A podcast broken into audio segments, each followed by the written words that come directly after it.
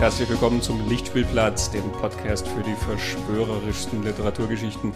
Ich bin Christian Genzel, mit mir im kinematografischen Salon sitzt.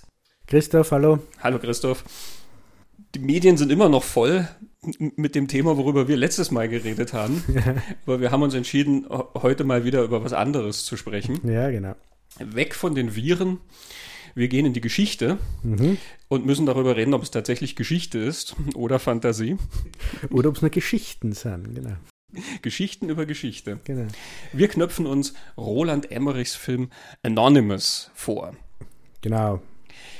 Das ist ein Film in seiner Filmografie, der nicht ganz so bekannt ist wie die anderen Kracher, die er so mhm. gemacht hat. Independence Day und 2012 und Stargate und Godzilla. Mhm. Day After Tomorrow. ähm, er ist ähnlich zerstörerisch, wenn auch nicht ganz auf derselben Ebene, wo er sonst äh, in seinen Filmen gerne das Weiße Haus oder das Chrysler Building oder die Brooklyn Bridge oder die komplette Welt zerstört und untergehen lässt, demoliert er hier die Biografie von William Shakespeare. Ja, genau. Das Ganze basiert auf einer tatsächlichen Idee, die schon seit vielen Jahren, Jahrzehnten tatsächlich umherschwirrt, nämlich die, dass William Shakespeare nicht der Autor der Werke von William Shakespeare ist. Genau. Das werden wir uns alles genau anschauen, ja. den Film wie auch die Theorien. Wir haben dazu auch einen besonderen Gast. Mhm. Wir haben ein Interview geführt mit John Orloff, dem Drehbuchautoren von Anonymous. Mhm. Wir spielen hier in unserer Debatte ein paar Clips aus dem Interview mit Orloff ein. Das komplette Interview ist dann in unserem Schwestern-Podcast Talking Pictures auch zu hören. Ähm, die Links findet ihr auf Wilsons Dachboden, Talking Pictures genauso auf iTunes verfügbar. Ähm, ein sehr interessantes, ausführliches mhm. Gespräch, ungefähr eine Stunde lang. Wir mhm. reden da auch über ein paar andere Sachen, die John Orloff gemacht hat, sortieren das in sein Werk ein mhm. und allein für seine Impressionen von Roland Emmerich und Tom Hanks lohnt es sich, sich das auch im Detail mit anzuhören. Genau, und John Orloff, ich glaube, das zweite große Bekannte, was schnell mal Leute kennen, das er geschrieben hat, ist äh, Band of Brothers oder, oder mhm. mehrere Folgen von Band of Brothers und über die erzählt er auch recht ausführlich. Ähm, genau. Genau. Talking Pictures. Legende der Wächter, äh, den mhm. Zack Snyder Animationsfilm, an dem hat er auch mitgeschrieben. Ähm, sehr spannender Mann, sehr kreativer Mann, interessantes Gespräch. Bevor wir ähm, genauer hören, was John Orloff sagt und wir dann äh, auch über Shakespeare oder nicht Shakespeare äh, debattieren. Vielleicht mal ein bisschen Einordnung, worum geht es denn überhaupt in Anonymous? Was ist die Handlung davon? Was ist das Setting davon? Wir reden später dann über die Struktur von diesem Film, die, die relativ komplex und kompliziert ist. Versuchen wir das irgendwie herabzubrechen auf möglichst easy. Wir sind, wir sind im England, im London, die Regentschaft von Elisabeth I. und gleichzeitig die Lebenszeit von, von William Shakespeare.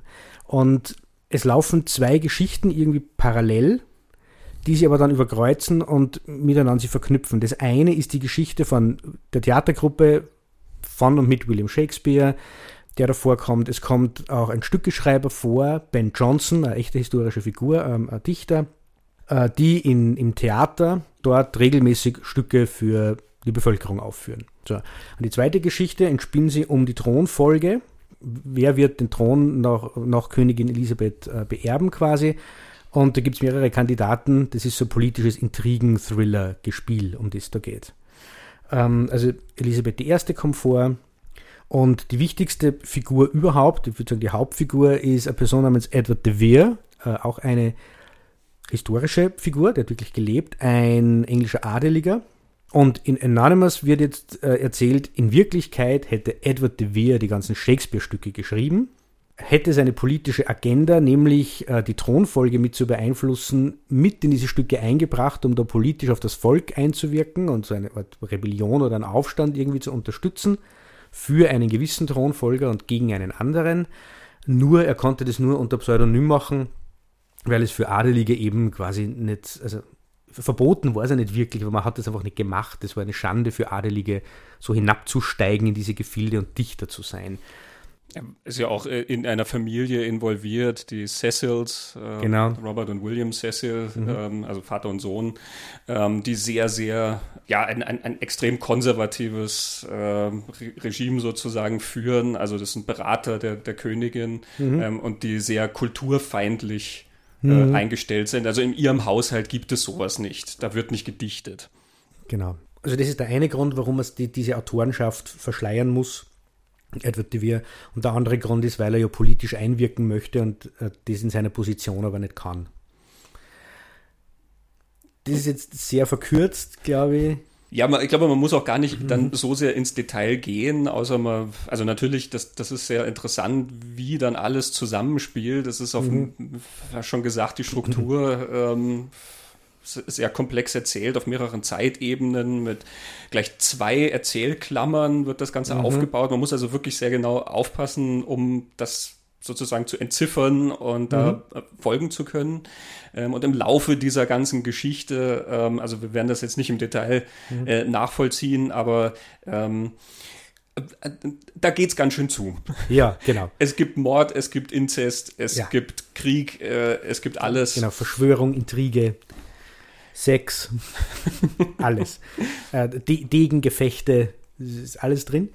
Ähm, aber ich glaube, ein anderer wichtiger Punkt finde ich ist, dass es eben diese zwei Geschichten gibt, die der historischen, unserer historischen Überlieferung eigentlich widersprechen, die der Film miteinander vermischt, nämlich die Shakespeare-Autorenschaft, wo er sagt, nicht Shakespeare hat Shakespeare geschrieben, sondern eben Edward de Vere. Und das andere ist die Thronfolgegeschichte, wo wir ja andere Geschichte kennen bezüglich der Thronfolge von äh, Elisabeth I. Und er erzählt da jetzt eine andere Theorie, die auch ähnlich wie die Shakespeare-Autorenschaft halt seit langer Zeit durch die Gegend geistert und gewisse Anhänger hat, sagen wir mal so. Mhm. Genau, also das sind Theorien, die nicht von Anonymous mhm. erfunden wurden. Genau. Sie werden hier sehr verquickt miteinander, mhm. sie werden verzahnt. Ähm, findet die sonst sozusagen eher einzeln, diese Theorien. Mhm. Ähm, man muss auch dazu sagen, dass die Theorie, dass Shakespeare nicht der Autor von Shakespeare ist, mhm. sehr viel populärer ist als diese Prince Tudor-Theorie, dass halt diese Thronnachfolge auf ähm, diese Weise gelaufen ist, wie ja, das genau. dann da in Anonymous gezeigt wird. Hier wird das alles vermengt, also da ist dann auch ja. wieder dieses sehr ja, umstürzlerische, mhm. ähm, was der Film an sich hat, auch wenn kein weißes Haus in die Luft fliegt. Aber dazu kommen wir noch ein bisschen mhm. später, wie das vielleicht doch zu Emmerichs sonstigem genau. Werk passt. Ähm, horchen wir uns erstmal an ähm, wie denn die Geschichte entstanden ist. Der Film ist 2011 rausgekommen. John Orloff, der die Initialzündung für das Projekt hatte und das Skript geschrieben hat, hat das schon sehr viel früher geschrieben. Mhm. Und er erzählt uns jetzt mal im Interviewclip, wie das entstanden ist und woran das denn erst einmal gescheitert ist.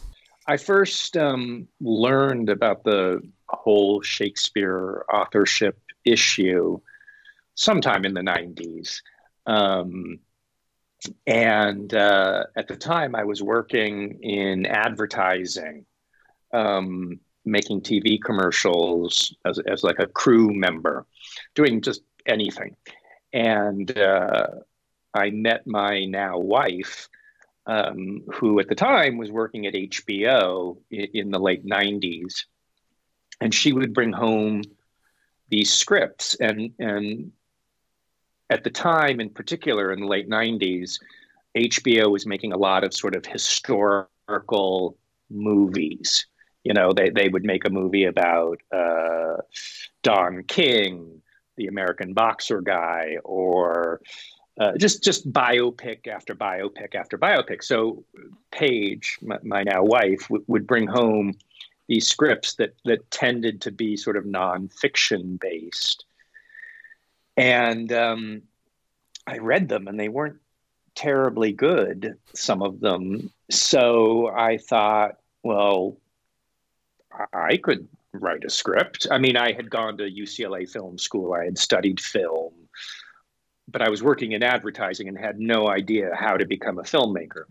Anyway, so I, I sort of uh, pitched my wife the the Shakespeare authorship issue, and, and she said, "Well, you know, you got nothing to lose. Why not write it?" So that was probably in like 95 or 96, I want to say. And um, it took me a couple of years to write. I did just a ton of research. I love research. And yeah, and I, I, I finally finished it around 98. And about one of my great, like one of my first big breakthrough ideas was I'm going to make William Shakespeare young and sexy. And that had never been done before. and literally, I finished the script, and two months later, Shakespeare in Love came out with the young, sexy Shakespeare.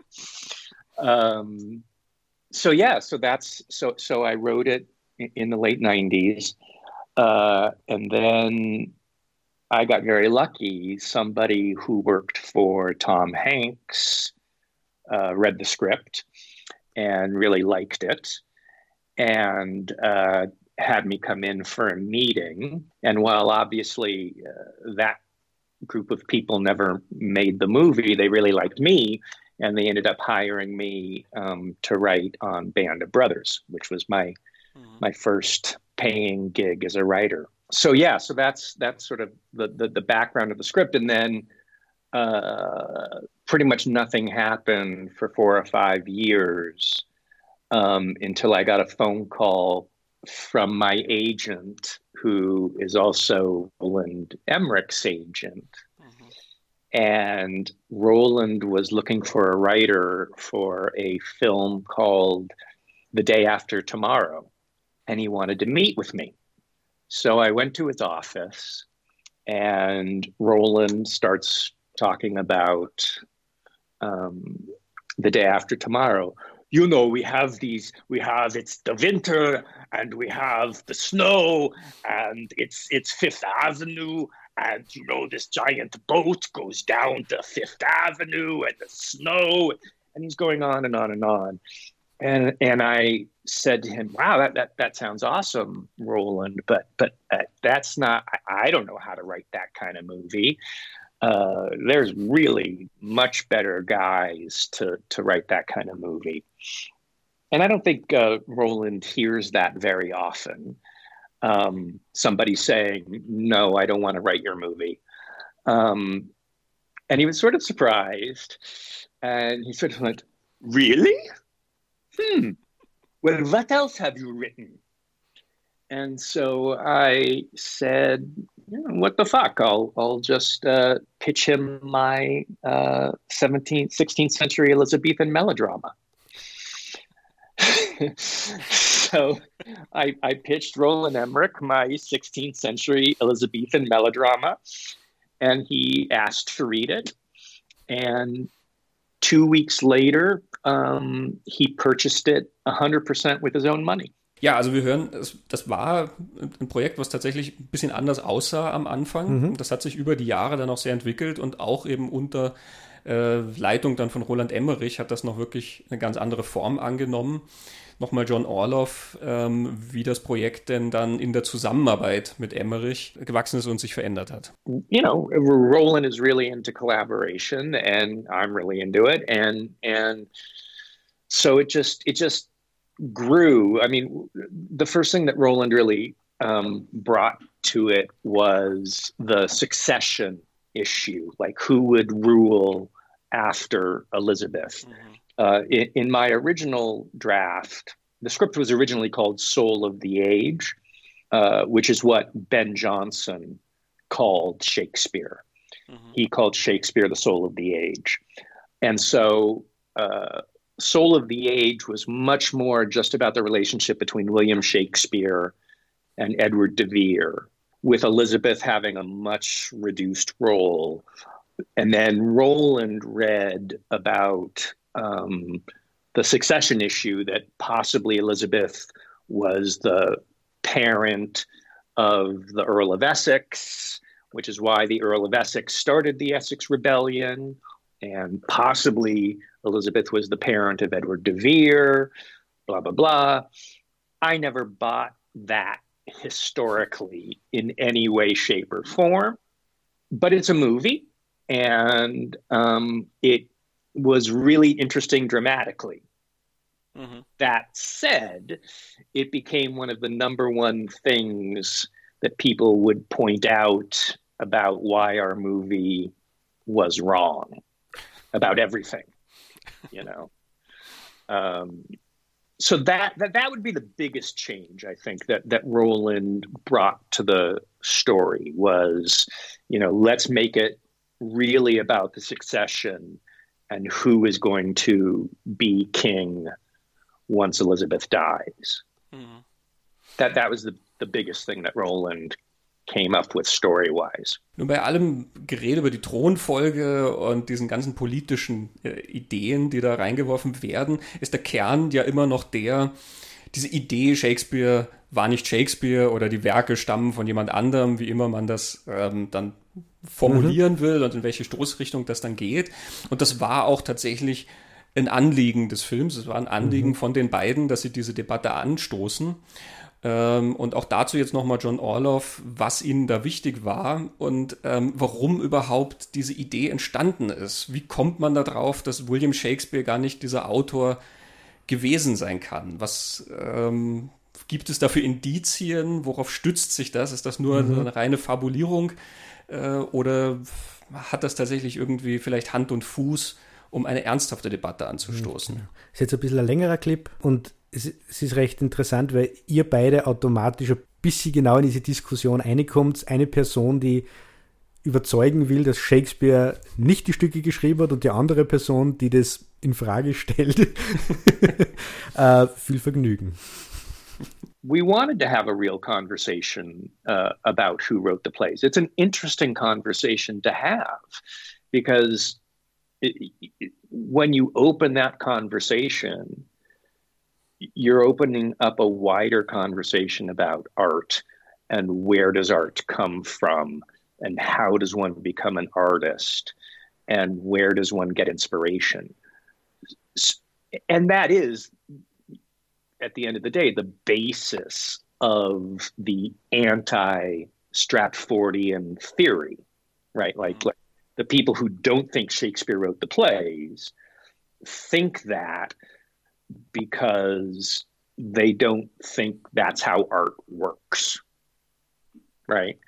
Uh, m- meaning, you know, listen, I, I, not a lot of people know this, but the very last book that Mark Twain ever wrote was a very small volume. I think it was published like 1909, 1910.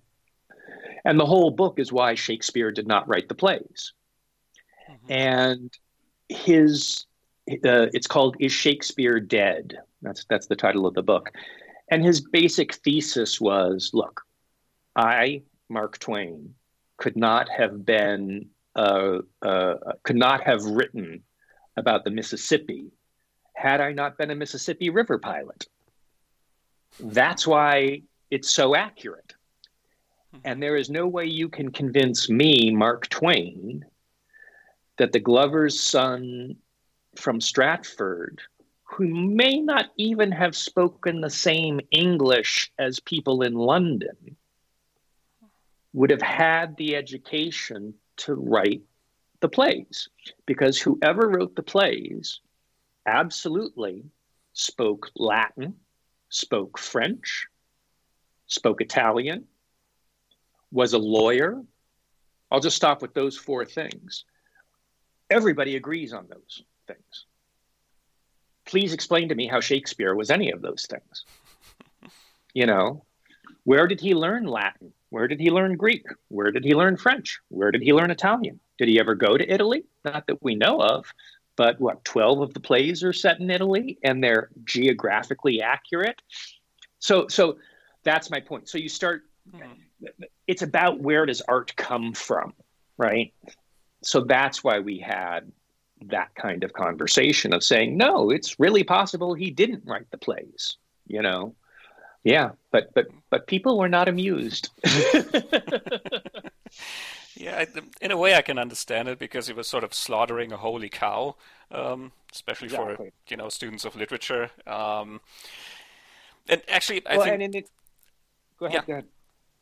Um, no, I was going to say that I think this is one of the reasons that I find this movie so interesting because it's controversial. I mean, it, it reminds me of a time when movies, uh, when a lot of movies were controversial and opened up the discussion, and that was a good thing. Um, right, right. That was something you actually went to a movie in order to be challenged and in order to discuss, and sometimes you know those were the days. And yeah, the, the, new Hollywood era is my favorite era yeah. of American filmmaking, and you have a lot of movies like this back then, and nowadays well, not so much. And in terms of Anonymous, I, I think the, the question of who wrote it or um, is this the person or is that the person is less interesting than what you just said. Why is it interesting? Why um, are we even talking about this? What, what, what does that do to um, our perception of the work? Right, exactly. And, and, and that was one of the things that really interested me because we know so little about the real Shakespeare. I mean, if you read that 400 page biography of Shakespeare. It is three pages of facts and 397 pages of guesswork. No, no, it's it's true. I mean, we really know nothing about the guy. I mean, for example, just, just listen to this. Do you know that there is not a single piece of paper that has ever been found written by William Shakespeare?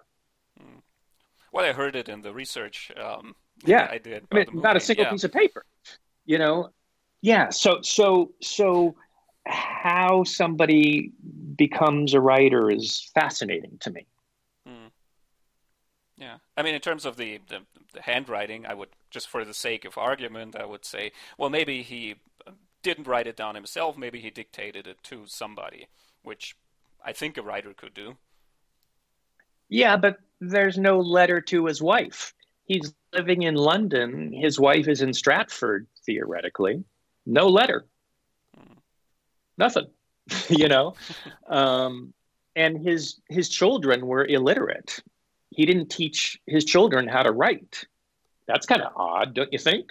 you know, literally his daughter as an adult signed her name with an X his son didn't live to adulthood, so so we don't know um, whether he was educated or not. But what I found was, and, and, and I think particularly in America or English speaking languages, pretty much Shakespeare is the most common read author in schools in the English speaking world, right? Like everybody reads Romeo and Juliet at some point in school.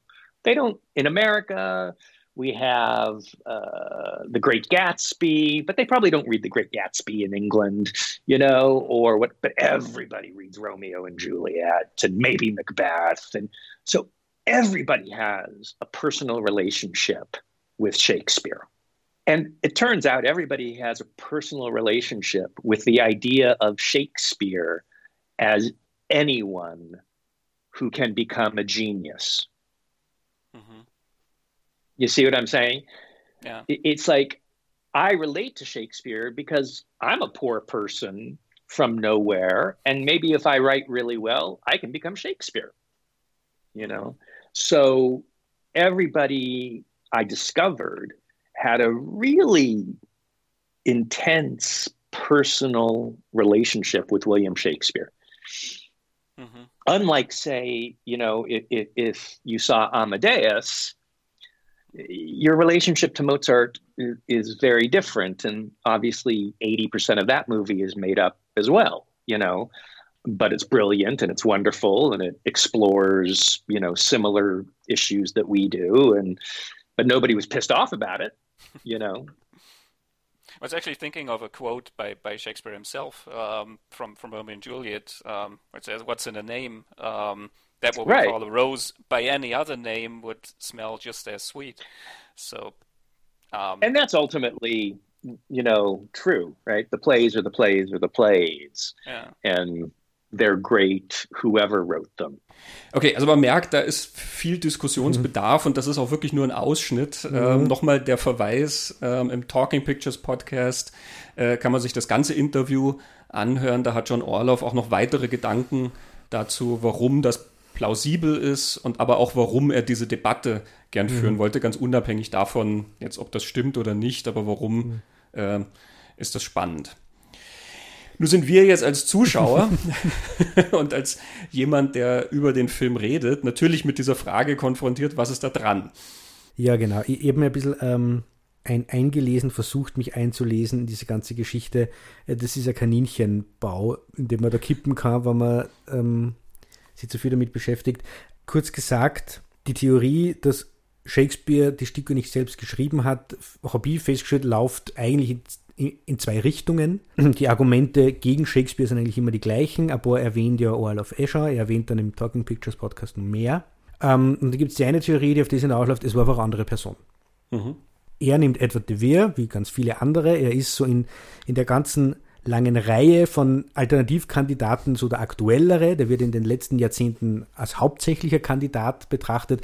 Ein anderer sehr berühmter ist äh, Francis Bacon. Ich denke, dass Orson Welles und Sigmund Freud sogar überzeugt waren, es wäre Francis Bacon gewesen.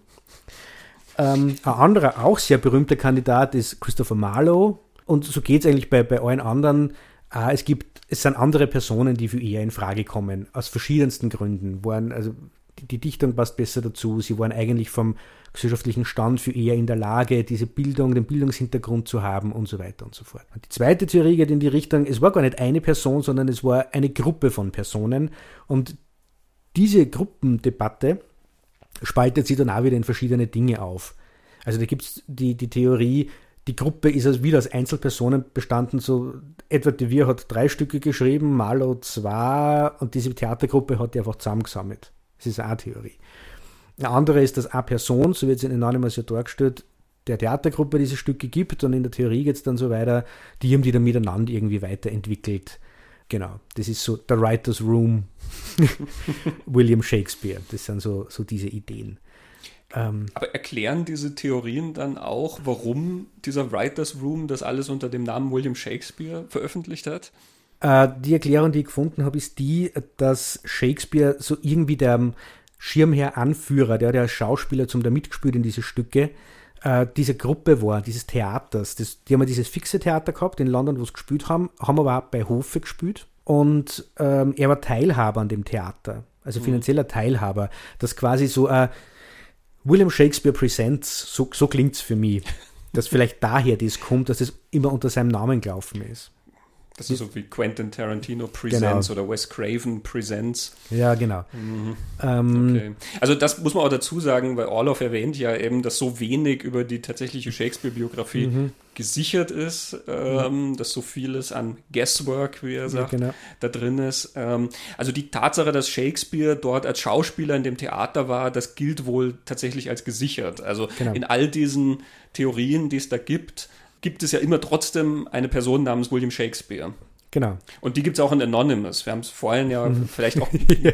so ein bisschen unterschlagen. Genau. Es gibt ja einen William Shakespeare mhm. in, in, Anonymous, nämlich einen der Schauspieler mhm. aus dieser Truppe, ja, der dann ja so fast aus Zufall dann mhm. dazu kommt, dass er diese Urheberschaft für sich reklamiert, mhm. weil halt das Volk wissen will, wer dieses tolle Stück mhm. geschrieben hat, was da gerade so äh, bejubelt wird und anonym aufgeführt wurde.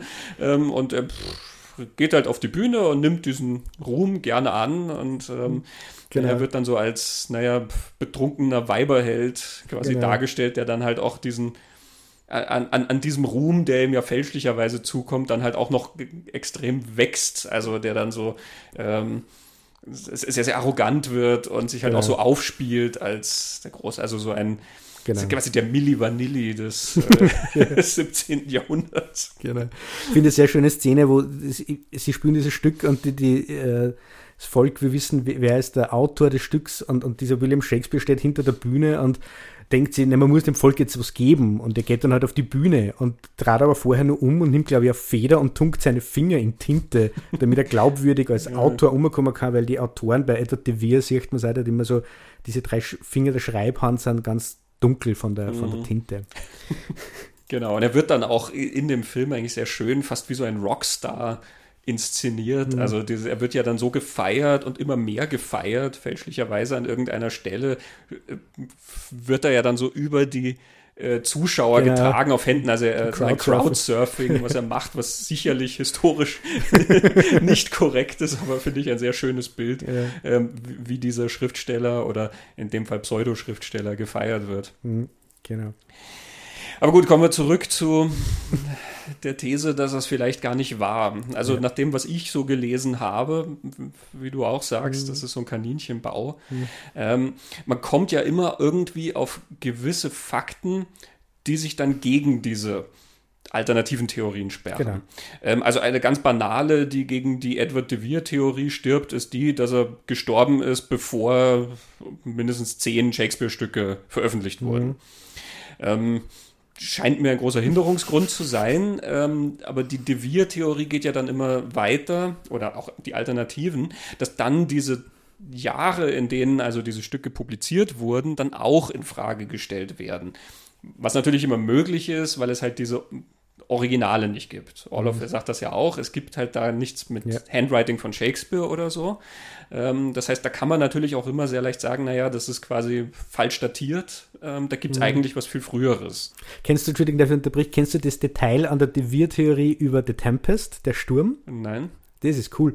Ähm, weil in Anonymous wird ja das Problem auch irgendwie so gelöst, dass Edward de Vere einfach ein Riesenarchiv hat.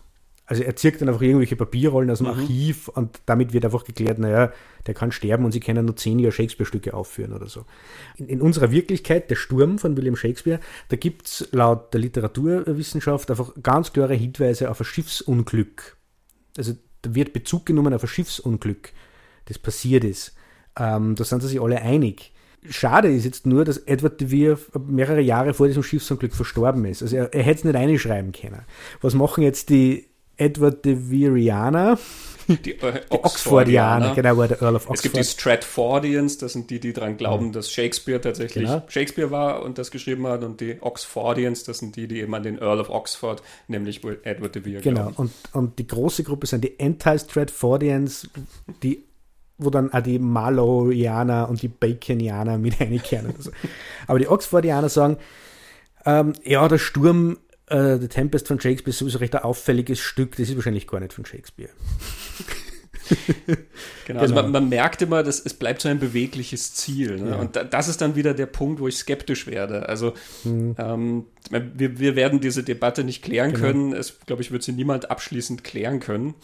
Aber rein jetzt mal zur Bewertung, ähm, sozusagen, wie plausibel ist das oder hm. nicht? Also natürlich diese Argumente, die Orloff vorbringt und die man liest, das sind so Sachen, wo man schon sagt, mm -hmm, okay, das ist schon sehr auffällig. Das, genau. das ist irgendwie sehr interessant. Ja.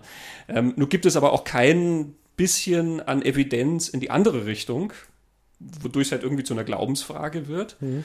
Und wenn du dem dann folgst und dann merkst, dass sich sozusagen das Ziel ja immer weiter verschiebt, also egal was du einwirfst, es mhm. gibt dann immer eine Erklärung, die wieder irgendwas umwirft. Also plötzlich ist nicht nur Shakespeare nicht mehr Shakespeare, sondern auch diese Jahreszahl stimmt nicht mehr und dann stimmt diese Art von Geschichtsschreibung nicht mehr und jene Art von Geschichtsschreibung. Mhm. Und es wird halt immer größer, ja. Und irgendwann bist du halt tatsächlich in der Verschwörungstheorie drin, weil mhm. du nichts anführen kannst, was nicht erklärt werden kann mit, ja, es wurde falsch aufnotiert mhm. oder es wurde dann arrangiert aus politischen Gründen oder ähm, sonstigen Gründen eben wurde das dann falsch dargestellt mhm. und absichtlich verzerrt und was weiß ich. Und irgendwann kommst du natürlich nicht mehr aus. Also irgendwann ne, und dann ist es wieder eine Glaubensfrage. Ja, genau. Was ich in dieser Geschichte sehr, sehr spannend finde, was, was sie, glaube ich, ein bisschen abhebt von anderen, wie du, wie du sagst, Verschwörungstheorien, dass eigentlich die Argumente für beide Theorien relativ stark sind oder gleich stark. Ähm, also ebenso diese Idee mit die Bildung, die man voraussetzen muss, wenn mhm. eine Person sowas geschrieben hat und so. Das finde ich ganz cool. Das macht Spaß an der Theorie. Weil jetzt im Vergleich die Titanic-Theorie, äh, da bist nach zwei Argumente, dass es nicht die Titanic war oder dass es Versicherungsbetrug war, bist recht schnell am Ende. Also da merkst du, okay, das ist. Genau, es läuft trotzdem darauf hinaus, dass ein großes Schiff genau. gesunken ist und viele Leute genau. starben. Genau. Also genau. Das macht irgendwie wie Spaß an dieser, an dieser Shakespeare-Theorie. Und was ja dann, glaube ich, historischer wieder interessant macht, was mein Eindruck so ist, die Stratfordianer, die argumentieren alles, was man dazu über Shakespeare weiß, was die Anti-Stratfordianer ja als auffällig beschreiben, ganz bekannt zum Beispiel, haben sogar nicht erwähnt, Shakespeare erwähnt, es gibt kein Schriftstück von Shakespeare, er erwähnt nirgendwo seine Stücke, auch in seinem Testament nicht, er ist zwar Theaterteilhaber, mhm. aber diese ganzen, die große Literatur der, der, der Welt quasi, erwähnt dieser Mann zu keinem Zeitpunkt. Äh, das finden die Gegner sehr, sehr auffällig. Erklärt wird es aber immer mit, den, mit dem historischen Kontext. In dieser Zeit war es halt üblich oder unüblich. Das finde ich interessant, weil es nämlich ein anderes Argument auch noch gibt. Äh, das, das heißt, damals in England hat es nicht ein englisches Gesetz oder eine englische es war viel lokaler organisiert. In diesem englischen Bereich, also in diesem Bereich von England war die Testamentsausführung äh, und Vollstreckung anders als im, als im nächsten County von mir aus. In England haben es keine Counties, oder? Das ist Amerika. ähm, aber ich glaube, ich, ich, hoffe, ich, krieg, ich kann klar sagen, was ich meine. Du bist einfach eigentlich in 17. Jahrhundert Geschichte, wie war das Land überhaupt strukturiert? Hm. Also ich finde die Theorie auch deshalb interessant, weil wenn man sich da einlässt, kriegt man einfach Einblicke, wie war denn das Land überhaupt? Wie haben die Menschen gelebt? Welchen Stöhnwert hat denn vielleicht diese, diese Kunst gehabt, dieses Theater? Mhm. Ähm, ich habe an Amadeus denken müssen, an die Szene in Amadeus, wo Mozart in der Zauberflöte sitzt, in diesem Volkstheater, mhm. wo, äh, weil Mozart und Shakespeare ist halt Hochkultur, das sind die Besten ihrer Zunft, die alles verändert haben. Äh, in einer Zeit waren die einfach Volksunterhalter. Also Mozart hat die Zauberflöte für das Volk geschrieben und dieser Schikaneder hat es halt fürs Volk aufgeführt und du hast halt da große Musik, aber du hast da Furzwitze auf der Bühne und, und Drachen und, und, und Esel und es war zum Gaudium der, der Menschen. Also es war gar nicht als Hochkultur groß gedacht und in diesem Anonymous-Film und Shakespeare ja genauso. Das finde ich sind so die, diese, diese spannenden Aspekte, wie ist das mhm. damals gesehen worden ich glaube, erst im Nachhinein hat man dann gesagt, wie großartig Shakespeare ist. Hm. Ich glaube auch, dass die Debatte deswegen besteht, weil Shakespeare halt mhm. so ein Gigant der Literatur ist. Mhm. Also, keine Ahnung, kein Mensch streitet darum, ob Ed Wood der Autor von den Ed Wood-Filmen ist. ähm, es ist halt natürlich aufgrund dieser Beweislage sehr interessant. Ich glaube, ich neige dazu, weil einfach, ich sage, ja, das ist alles auffällig, mhm. ähm, aber nachdem es ja auch keinen Beweis in eine andere Richtung gibt, glaube ich, neige ich dazu, die einfachste Erklärung ist halt wahrscheinlich die Erklärung. Mhm. Und das ist halt die, na, er hat es halt geschrieben und es gibt mhm. dann halt irgendwelche Gründe, warum das so und so nicht passiert ist. Also beispielsweise, ähm, wie Orloff ja sagt, seine Tochter konnte nicht lesen und mhm. schreiben. Und nach dem, was ich gelesen habe, war das eben zu der damaligen genau. Zeit offenbar auch nicht gang und gäbe, genau. dass die Frauen das Lesen und Schreiben gelernt haben. Mhm. Ich bin nicht Historiker genug, um das jetzt endgültig klären zu können. Aber ja, also vielleicht, vielleicht gibt es eine ganz, ganz einfache Erklärung, wo du eben nicht komplett äh, unzählige Daten und Ereignisse und sowas der Geschichte verschieben musst, um, um deine mhm. These dann quasi da einpassen zu können. Genauso die Debatte um die Herkunft, also eben die Tatsache, dass er ja ein, ein Mann des Volkes war, ja kein mhm. adliger, gebildeter Mensch oder so. Ben Jonson war auch einer von ganz unten, ähm, der stand sogar eigentlich noch tiefer als Shakespeare und das ist einer, der sich im Selbststudium sehr, sehr weit ja. fortgebildet hat und das sogar zu einem Ehrendoktorat dann geschafft hat, mhm. ähm, dem man das ja auch nicht wegnimmt, dass er quasi mhm. dieses Wissen sich dann angeeignet hat. Mhm. Und dann, ohne jetzt behaupten zu wollen, dass das Literarische auf der gleichen Stufe steht, aber Karl May hat über den Wilden Westen geschrieben, ohne je äh, im Wilden Westen gewesen zu sein. Der war im Gefängnis. ähm.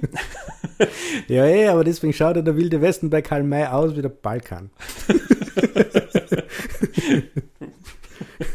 ja, also worauf ich hinaus will, ist, ich meine, Orloff sagt eh, ne, where does art come from? Aber ähm, ich denke, es gibt halt beide Varianten. Also natürlich mhm. kannst du über das schreiben, was du erlebt hast und gesehen hast und über das, worüber du Bescheid weißt, aber ich glaube halt auch, dass du dich informieren kannst ähm, auf die eine oder andere Weise und dann mhm. glaubwürdige äh, Abzüge von was machen kannst. Ähm, viele Autoren schreiben keine Ahnung, Gerichtsthriller oder sowas, ohne Anwälte zu sein. Mhm.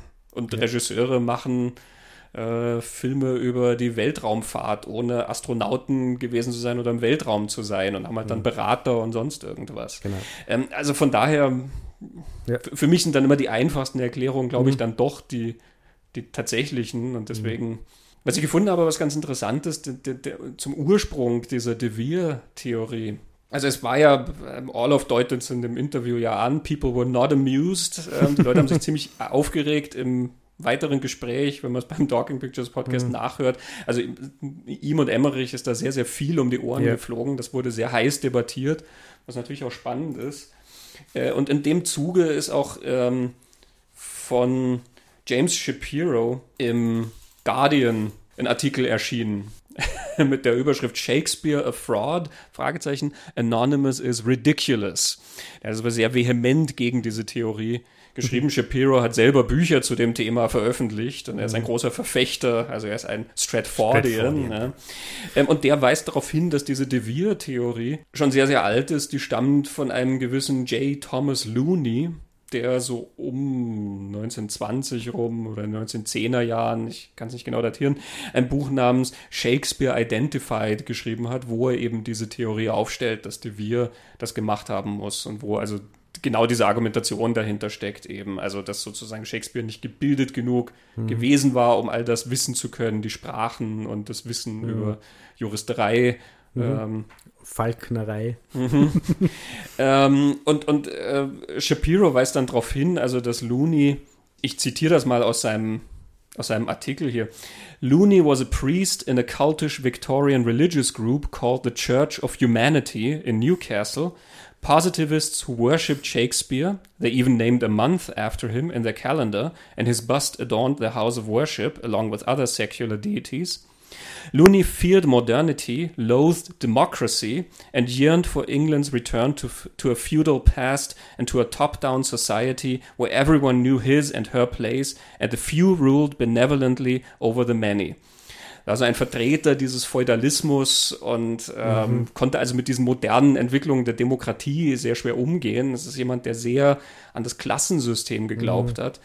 Und das heißt, diese Idee, ähm, dass da ein Adliger dahinter stecken muss, entspringt also aus dieser Ideologie des, des Klassendenkens. Mhm. Ne? Nur jemand von da oben kann das auch gemacht haben. Mhm. When his church went under, Looney found a new outlet for his political views in the Shakespeare authorship controversy. He was convinced that no commoner who cared about money could have written the plays. Only a nobleman could have, one who looked backward towards feudalism rather than forward towards modernity. Looney searched and found in De Vere such a man, then read the plays and was sure he had discovered De Vere's life story in them. But the mhm. politics came first, then the suitable candidate. Mhm. Also auch das, glaube ich, ist ein ganz wichtiger Punkt in dieser mhm. Debatte. Ähm, es geht ja immer erst von dem Argument aus, der kann es nicht gewesen sein.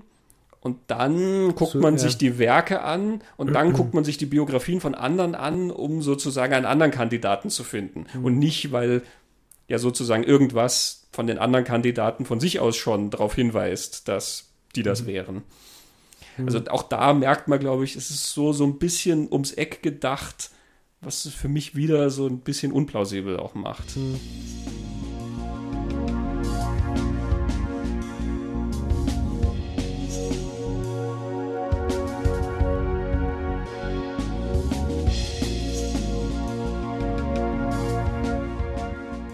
Was Orloff ja, das wir in einem Talking Pictures Podcast daher, er nennt gewisse Fakten nicht, also er nennt, also, also ein Hauptfakt ist ja, Shakespeare hat ganz viel über, über Italien geschrieben und geografisch korrekt, aber er war nie dort. Wie kann das sein? Also A, er hat lesen können. Äh, B, er hat auch ganz viel geografische Details genannt, die falsch sind. Böhmen am Meer. Zum Beispiel, kommt in irgendeinem Stück vor, habe ich auch gefunden. Das mhm. erinnert mich an diesen Nicolas Cage Ritterfilm, wo die Steiermark am Meer ist. Vielleicht ist das auch von irgendeinem Stratfordian. ja, das ist der letzte Tempelritter Season of the Witch, wo ja, du genau. sehr schön siehst, dieses Bild von der Steilküste, wo die lang gehen und dann wird eingeblendet Steiermark. Steiermark, genau. ähm, also auf was ich aussehen will, ist, so akkurat Shakespeare über gewisse Dinge geschrieben und so inakkurat hat er über die gleichen geschrieben, mhm. was dann wieder passt zu dem, er hat es, wie du bei Ben Johnson erwähnt hast, im Selbststudium vielleicht irgendwo angelesen. Das mit der Gruppentheorie finde ich auch ganz spannend, weil das, ich denke mal, für eine Theatergruppe nicht so absurd und verrückt ist, wie es klingt. Es mhm. ist eigentlich nah an dem, wie wir jetzt schon oft im Podcast gehabt haben, wie Hollywood-Filme entstehen, wie ein Anonymous entsteht. Da gibt es einen, der hat eine Idee aber er weiß zum Beispiel nichts über die Geografie von Verona. Aber er kennt einen. Shakespeare kennt vielleicht wen, der dann fragt, du in Verona wissen das. Wie heißt denn da der Platz und was ist gegenüber und wie kommt man von dort vielleicht dorthin? Und dann sagt ihm der das und dann schreibt das halt eine oder er geht es nachlesen. Und ich glaube, dass in einer Theatergruppe, die miteinander Stücke erarbeitet, ja während dem Arbeitsprozess sich auch nochmal was verändert und dann kommen andere Einflüsse ein.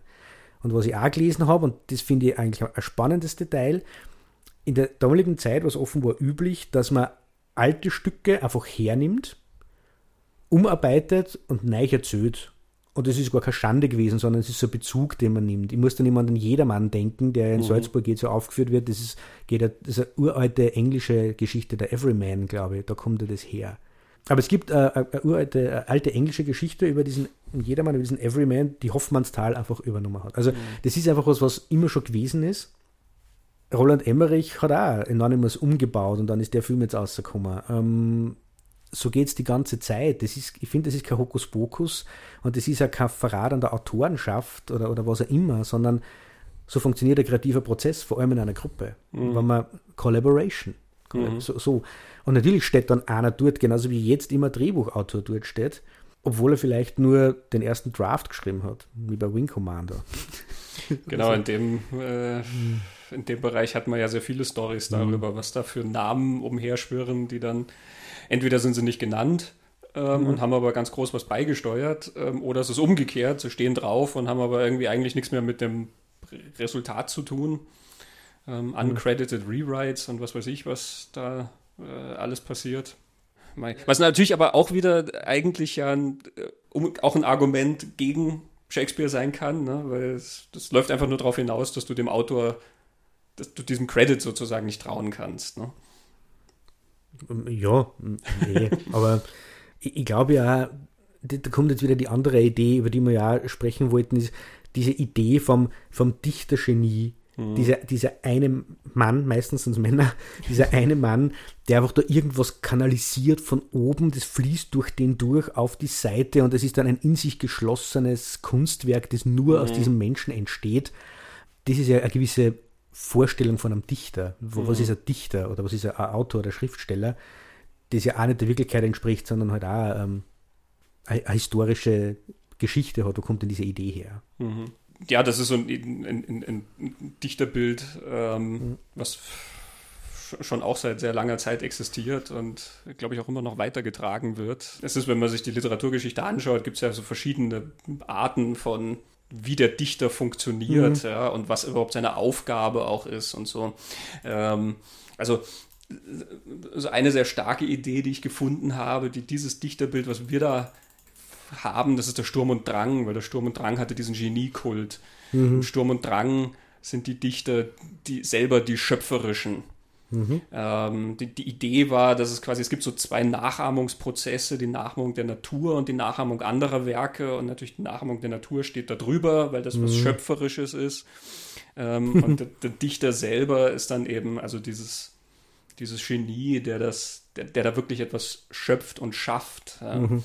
Zur Sturm- und Drangzeit hat, gibt es äh, von Johann Caspar Lavater, das war ein Freund vom jungen Goethe, ähm, gibt es so ein, ein, ein, Schriftstück, wo er das irgendwie versucht zu beschreiben, dieses Genie. Und er schreibt dann, ne, nenn es Fruchtbarkeit des Geistes, Unerschöpflichkeit, Quellgeist, nenn es Kraft ohne ihresgleichen, Urkraft, kraftvolle Liebe, nenn es unentlehnte, natürliche, innerliche Energie der Seele, nenn's Schöpfungskraft, nenn's Menge in- und extensiver Seelenkräfte, Sammlung, Konzentrierung aller Naturkräfte, nenn's lebendige Darstellungskunst, nenn's Wirksamkeit, die immer trifft, nie fehlt an all ihrem, in, in all ihrem Wirken, Leiden lassen, schweigen, sprechen, nenn's Innigkeit, Herzlichkeit, mit Kraft sie fühlbar zu machen. Nenn's Zentralgeist, Zentralfeuer, dem nichts widersteht, nenn's Glaube, Liebe, Hoffnung, die sich nicht geben, nicht nachäffen lässt, oder nenn's schlichtweg nur Erfindungsgabe oder Instinkt. Nenn's und beschreib's, wie du willst und kannst, allemal bleibt das gewiss, das Ungelernte, Unentlehnte, Unlernbare, Unentlehnbare, innig Eigentümliche, Unnachahmliche, Göttliche ist Genie. Das Inspirationsmäßige ist Genie, hieß bei allen Nationen zu allen Zeiten Genie und wird's heißen, solange Menschen denken und empfinden und reden. Das geht noch ein bisschen so weiter. Du, du, du, du. Also das hat schon ein großes Pathos da dran, aber ähm, ich glaube, diese, diese Idee vom, vom, vom schöpferischen Schriftsteller, ne? ja. wie du sagst, das ist nicht jemand, der unterhält sich mit anderen Leuten darüber, mhm. weil er halt wissen will, wie schaut es in dem Land aus oder mhm. was macht ihr denn da eigentlich vor Gericht oder mhm. Ne, wie auch immer. Und dann wie baut spricht er das man ein. das aus? der früher schon mal Stücke gelesen hat, und sich dann auf die bezieht oder das neu dichtet mhm. oder halt irgendwie da das so als Sprungbrett nimmt, das ist alles so zu, mhm. ja.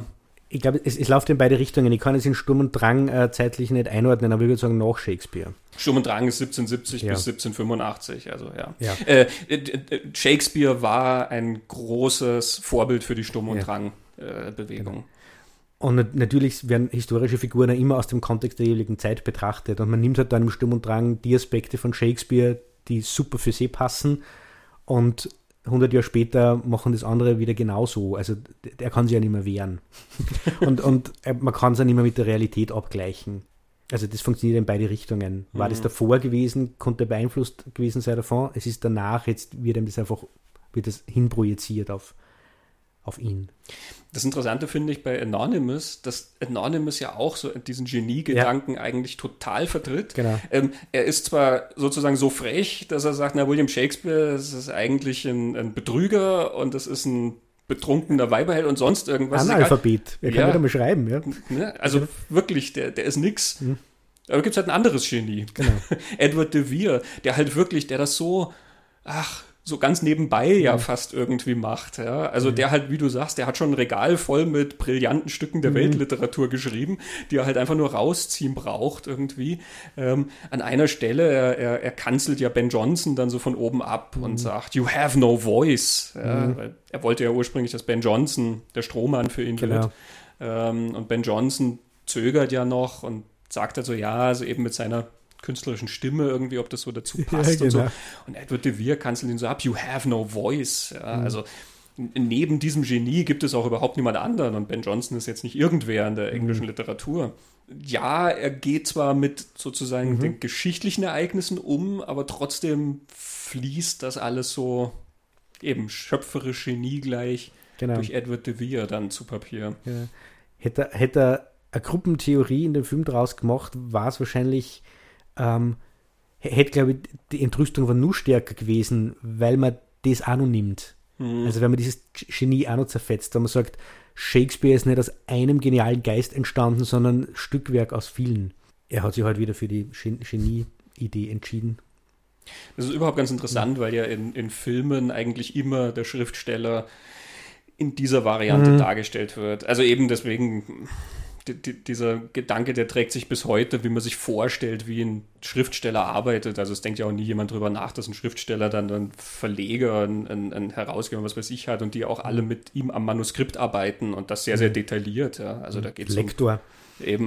Mhm. Ähm, also da wird ja sehr, sehr viel zusammengearbeitet mhm. eigentlich. Beim Film ist es ja noch, noch viel stärker und trotzdem hat man immer die Vorstellung eben von diesem, ja, genau. der, der, der das alleine macht.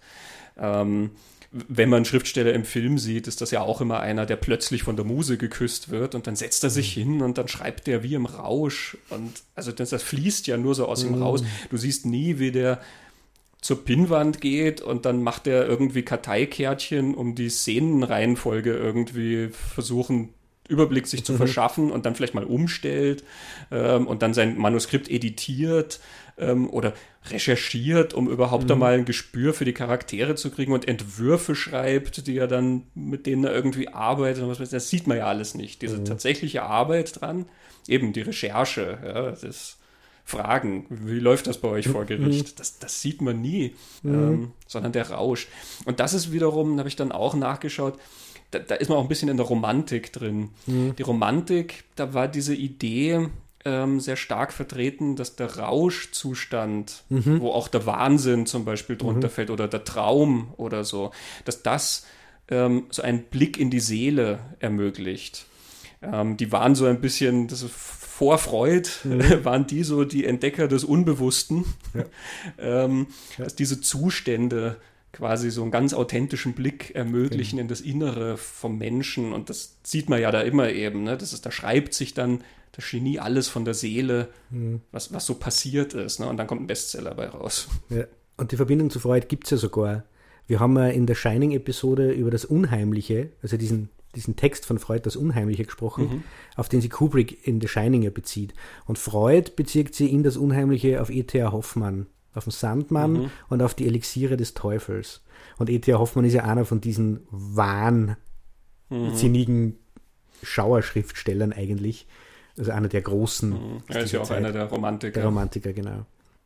Und man hat das auch in Anonymous drin. Es gibt diese Szene, wo die Frau von Edward de Vere dahinter kommt, dass ihr Mann der ist, der diese ganzen aufrührerischen Stücke schreibt. Und sie konfrontiert ihn und sagt, willst du alles gefährden und unseren Stand und wer wir sind? Und er erklärt dann, er fällt dann auch in so einen fast wahnhaften Zustand und sagt, das ist in mir und das muss heraus und, und, und ich kann fast nicht. Und sie fragen dann, are you mad? Mhm. Bist du wahnsinnig, bist du krank, muss man was tun? Und da ist wieder so diese romantische Vorstellung, die du gerade beschrieben hast, die, die sind in Anonymous dann auch drin. Also Edward de Vere ist ja so ein romantischer mhm. Schriftsteller eigentlich. Vor der Romantik. ja, spannend, wie das, mhm. der, der Film da so zwischen sozusagen etwas umstürzlerischem mhm. ähm, und dann aber doch so einem gewissen, wie, ja, wieder traditionellen Bild eigentlich mhm. pendelt. Ne? Also er ersetzt sozusagen eins fürs andere. Mhm. Ja, wir haben ja gesagt, wir wollen auch ein bisschen drüber reden, wie das mit Emmerich zu tun hat. Und mhm. wo wir beim Umstürzlerischen sind, mhm. glaube ich, das ist ein schönes Sprungbrett zum Werk von Roland Emmerich. Wir haben ja vorhin schon gesagt, der Mann hat viel kaputt gemacht. Ja, er hat klein angefangen mit dem Weißen Haus und so. Und irgendwann hat er dann bei der Welt geendet. Man hört, jetzt kommt da nur der Mond, der auf die Erde fällt, wann genau, das wirklich Moonfall, macht. Ja. Ähm, genau.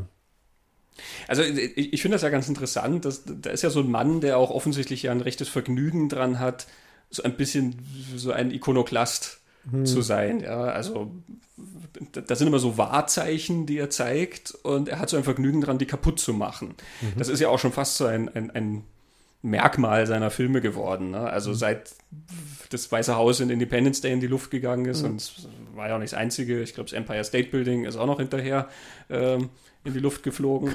Oder war das ein anderer Film von ihm?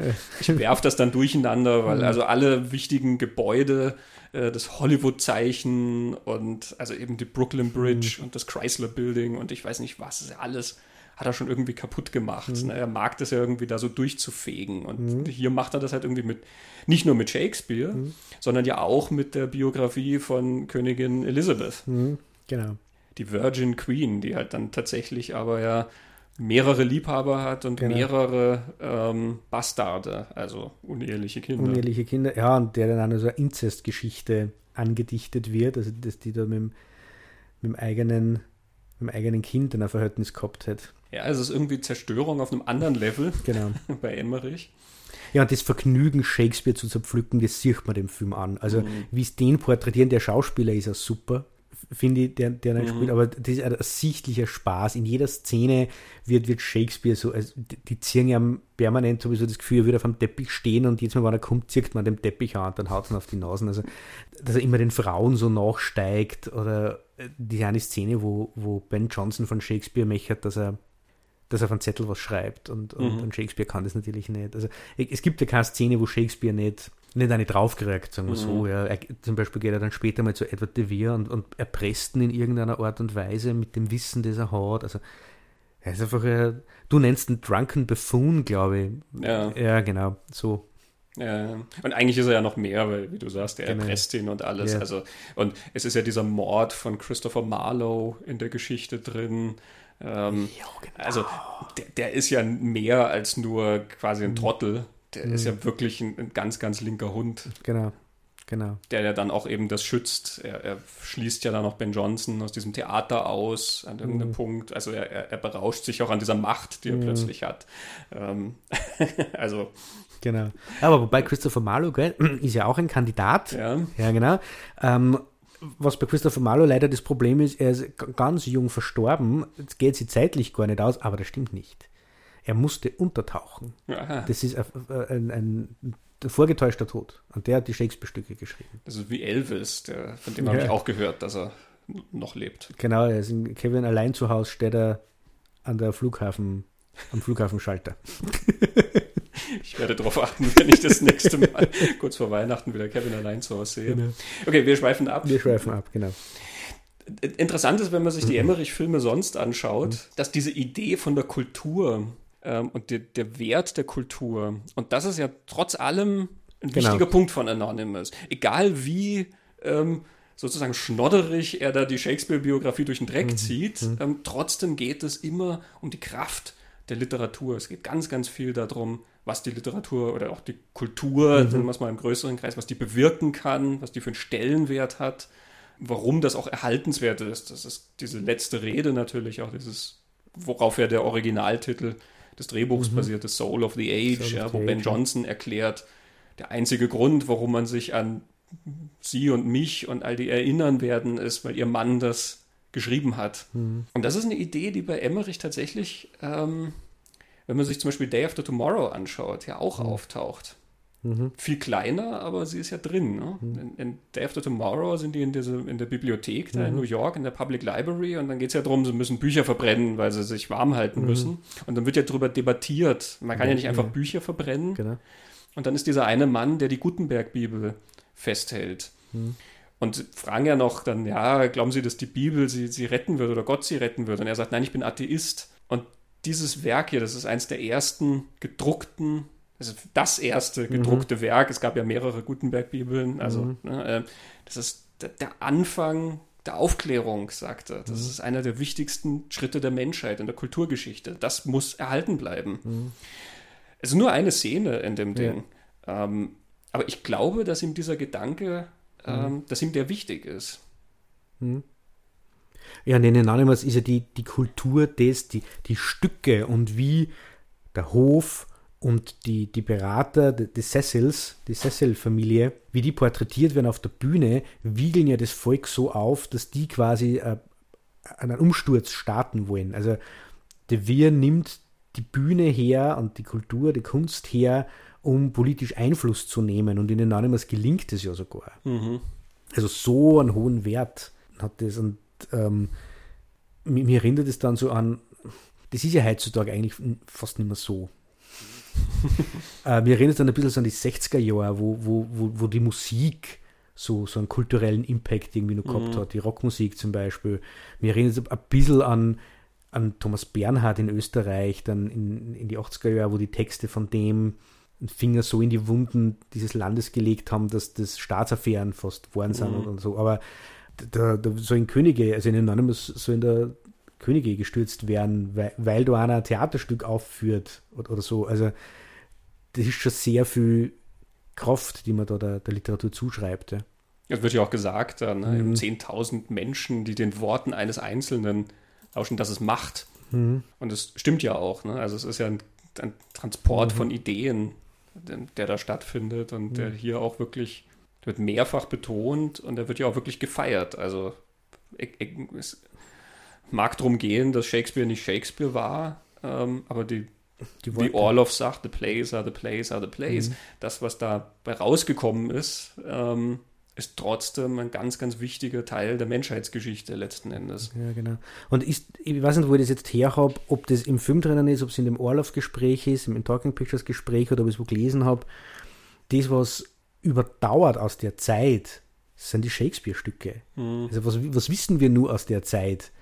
Wir wissen nicht, wer Shakespeare, wir haben die ganze Zeit so gekriegt, keiner weiß, wer Shakespeare war. Wir wissen nichts über die Gepflogenheiten von Testament und Vererbung und Sprache, wir wissen nichts über die, über die Schule, wir haben die Stücke. Also das, was, was der Film ja sagt, ist the soul of the age, das, was bleibt, was, was die ganzen Herrscher überdauert und die ganzen Ränkespiele und Intrigen, ganz völlig egal. Du kannst jetzt, ja, ja, sogar jetzt, du kannst jetzt ins Theater gehen, musst es halt online machen, oder du kannst jetzt ins Theater gehen und du wirst ein Shakespeare-Stück finden. Irgendeiner spielt das. Zu jeder Zeit, glaube ich, findest irgendwo in a theater near you, findest du Shakespeare-Stück. Und permanent Shakespeare-Verfilmungen, also der, der ist ja nie weg gewesen. Ich, ich habe manchmal so diese Theorie, ich, ich kann nicht so ganz den Finger drauf legen, aber ich glaube bei Emmerich, irgendwie hängt das zusammen, diese, einerseits diese Lust an der Zerstörung, die er hat, aber andererseits dieses Thema dessen, was sozusagen bewahrenswert ist, was, was wichtig ist, zu, zu retten, aufzuheben. Das ist was auch, also egal wie Popcorn-mäßig seine Katastrophenkracher dann irgendwie sind, aber da geht es ja dann auch immer irgendwie letzten Endes um die Menschlichkeit zum Beispiel, die dann ähm, bewahrt werden muss, zum, ne, sei es die Kultur oder sei es halt gewisse Werte oder so. Er ist ja da auch immer sehr optimistisch dann letzten Endes es geht dann zwar irgendwie die halbe Erde unter, ne? Day After Tomorrow, wir sind in einer neuen Eiszeit, aber irgendwie endet der Film mit so einem optimistischen Ausblick. da haben Leute überlebt und jetzt kommen wir in ein neues Zeitalter, wo die Menschlichkeit irgendwie wieder siegt. Der mhm. eine uneinsichtige Mensch in Day After Tomorrow, nämlich der Vizepräsident, der sich ja immer gegen das Klimaprotokoll mhm. ausgesprochen hat und, und, und, der tritt dann zum Schluss ja als geläuterter äh, auf, der dann diese Wichtigkeit betont und den Zusammenhalt der Menschen irgendwie. Also der kommt ja so vom Saulus zum Paulus letzten mhm. Endes. Da ist, steckt ja ein großer Optimismus drin. Ich glaube, irgendwie hängt das zusammen bei ihm. Vielleicht hat er mhm. deswegen auch so eine Faszination Sachen kaputt zu machen, gewissermaßen. Dass, dass da danach ähm, eine bessere Variante entsteht. So. Ja, oder sozusagen, also es sind ja immer nur fiktive Gedankenspiele mhm. letzten Endes, ne? aber dass irgendwas überbleibt, sozusagen was, was wichtig ist. Mhm. Ja, das ist ein interessanter Gedanke. Ich habe nämlich über, über Emmerich vor unserer Folge da jetzt nie so tiefer nachgedacht. Ich habe viel seiner Filme gesehen, aber, aber jetzt mit Anonymous, der, der, der ja so gar nicht dazu passt zu den anderen, mhm. so, und dann doch aber wieder. Ich habe ja so den Eindruck gehabt, vielleicht hat Emmerich einfach mehrere Interessen und ein gewisser Aspekt seiner Persönlichkeit bildet sie in seine Filme ab mhm. und ein gewisser anderer Aspekt seiner Persönlichkeit bildet sie einfach nicht in seine Filme ab. Mhm. Oder halt nur in Anonymous. Diese, also offensichtlich ist er ja ein Mensch, der sich für, für Geschichte interessiert und da gern tiefer einsteigt. Also Orloff erklärt ja, diese ganze Thronfolgegeschichte kommt ja von ihm, mhm. also von Emmerich. Und es ist ja auch klar, dass Emmerich nicht nur verschwörungstheoretische, historische, revisionistische Sachen liest, sondern der kennt sich mit Geschichte aus und liest sich aber dann offensichtlich auch tiefer ein und beschäftigt sich. Das kriegt man ja in Anonymous jetzt irgendwie mit. Das interessiert mhm. ihn, aber interessiert ihn, wie konnte es anders gewesen sein. Und er hat halt nur einen Film gemacht, das es irgendwie abbildet. Man konnte schauen, ob man es das, äh, in, in, die Sachen, die er produziert hat, zum Beispiel, ob man da nicht gewisse Themen findet, aber das würde jetzt zu weit führen. Aber vielleicht ist es halt einfach so. Du, du hast es ein bisschen zum Beispiel auch Stonewall über diese, die, die homosexuellen Bewegung, mhm. ähm, was ja auch ein historischer Stoff ist, der mhm. geht nicht so weit zurück, aber ja. ähm, oder jetzt der letzte, ähm, den er gemacht hat, Midway. Midway. Ähm, das Pearl Harbor, oder? Ich habe den noch nicht gesehen. Und wenn der, äh, äh, der Patriot auch mhm. gerade ein, ist auch ein historischer Stoff. Ähm, ist lange her, dass ich ihn gesehen habe, ja. deswegen habe ich ihn nicht sehr präsent, aber ähm, also eigentlich dieses, dieses Interesse auch, das, ja. das, das finde ich so spannend an ihm. Irgendwie, da ist so viel ach, Krawall und Popcorn und so, aber irgendwie immer, wenn man so ein bisschen drüber nachdenkt, merkt man, irgendwas ist da. Mhm. Also nicht, nicht, dass die Filme jetzt plötzlich so tiefgründig werden. Independence Day wird nie ein tiefgründiger Film werden, weil mhm. das auch nie sein soll. Ne? Mhm. Ähm, aber er verbindet sich dann halt so mit anderen Sachen. Sein Gedanke des Umweltschutzes zum Beispiel. Genau, auch wieder ja. was, was für ja. ihn wichtig ist, ja. äh, was bewahrenswert ist. Und das zieht sich durch schon von Anfang an, das Arche Noah-Prinzip. Und dann kommt Day After Tomorrow, das ist ja der mhm. wichtigste mit mhm. äh, ne, ähm, Umweltschutz. Aber in Independence Day belehrt Jeff Goldblum, einen seiner Kollegen, mhm. über, wie wichtig es ist zu recyceln. Ja, Müll trennen, genau. Und fährt mit dem Fahrrad ins Büro. Ja, genau. Ja, ich glaube, da sind wir gut in Anonymous eingestiegen. Mhm. Es gibt sicherlich noch mehr. Wir haben vorher mal gesagt, über die Struktur könnte man noch reden. Mhm. Ähm, ich glaube, da verweisen wir dann doch noch mal ähm, zum, ich weiß nicht, wie vielten Mal mittlerweile auf genau. das Talking Pictures Gespräch. Ähm, es, ich rede mit Orloff da auch relativ lang über diese recht komplizierte Struktur, mhm. wo er selber am Überlegen ist, ob sie nicht zu kompliziert ist. Ähm, genau. Also wir haben es jetzt so oft gesagt, ne? mhm. ähm, aber jetzt gleich im Anschluss, glaube ich, muss man sich das Talking Pictures äh, Gespräch mit John Orloff anhören. Ja. Ich glaube, wir sind soweit am Ende unserer Anonymous-Betrachtung. Genau. Finde ja. Ähm, schöner, lohnenswerter Film. Mhm. Ähm, und ja, hat Spaß gemacht, da jetzt auch richtig einzusteigen. Ja, war cool. Christoph, vielen Dank für das interessante Gespräch. Vielen Dank für das interessante Gespräch. Tschüss. Ciao.